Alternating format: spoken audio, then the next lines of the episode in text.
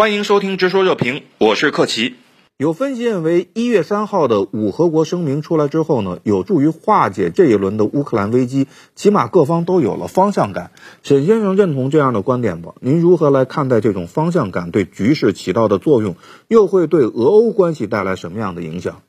你说这个声明就是冲着乌克兰去的，但我觉得也夸张了一点，也夸张了一点。本来在这个乌克兰问题上，俄罗斯也没真打算跟西方，西方也没打算真的跟俄罗斯互相来一场核大战，对吧？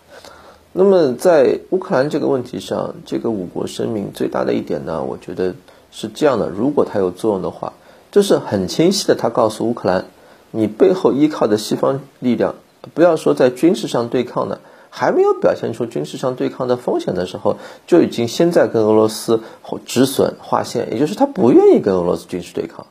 更不愿意为了你跟乌克兰跟俄罗斯军事对抗。所以我觉得这纸声明向大家传递了，就是现在。这个五核国家相互之间的一种基础的战略认知和战略态势，那对于像乌克兰这种啊，曾经一度认为可以利用大国之间的矛盾，用骑墙当跳梁小丑的方式为自己去夺取一些本不属于自己的利益，那这种想法是非常危险的。早一点放弃这样一种不切实际的想法，回归到跟俄罗斯理性谈判的轨道上来，早点把这个俄国和乌克兰之间的这个问题解决掉，尤其是改变乌克兰国内的这样一种不切实际的政策，啊，把自己政策拉回到符合真正意义上乌克兰利益的理性轨道上来，不要再在地区这边扮演一个麻烦制造者的角色，听信西方的怂恿，为西方国家去火中取栗。如果乌克兰足够聪明的话，可以把这个五核声明当做是一种有限度的清醒剂，让基辅那些头脑狂热的政治投机分子能够头脑的清醒和冷静一下。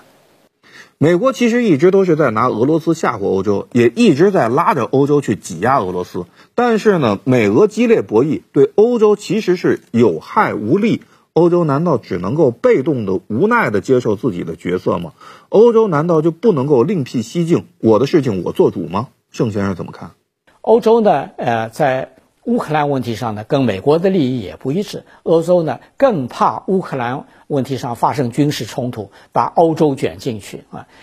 呃乌克兰的问题如果是爆发的话，那么乌克兰可能输出大量的难民，给本来已经苦于难民问题的这个欧洲呢带来更大的冲击。但是欧洲总体上来说，它的安全，呃，相当程度程度上要依靠美国，它的呃核保护那个由美国提供，美国在欧洲部署了核武器，呃，所以呢，就是如果俄罗斯跟欧洲的关系呃激化呢，那个欧洲国家呢是非常担心的，呃，俄罗斯跟美国关系激化呢，欧洲也不愿意，所以呢，就呃。在俄罗斯跟欧洲这个关系问题上，呃，欧洲呢并没有呃非常大的一个主动权。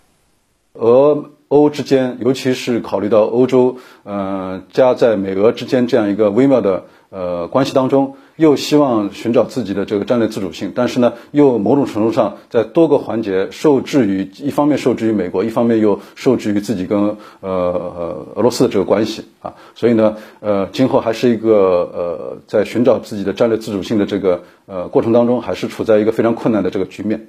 就在博雷利到访乌克兰的同一天，美国国务卿布林肯和德国外长贝尔伯克会面的时候表示，如果俄方入侵乌克兰，就要停止北溪二天然气项目。欧洲的能源需求，美国又是否有能力包揽下来呢？沈先生，美国曾经之前还说自己的页岩油革命如何如何，如果页岩油革命如何如何，让美国重新成为全球最大的能源出口国，能够大到影响全球油价的地步的话，那。拜登为什么还需要协同其他国家一起去释放原油库存来平衡溢价呢？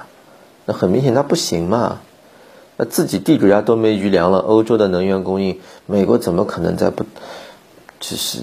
用用用一种符合欧洲利益的方式去解决欧洲的能源供应问题呢？他只会趁火打劫嘛。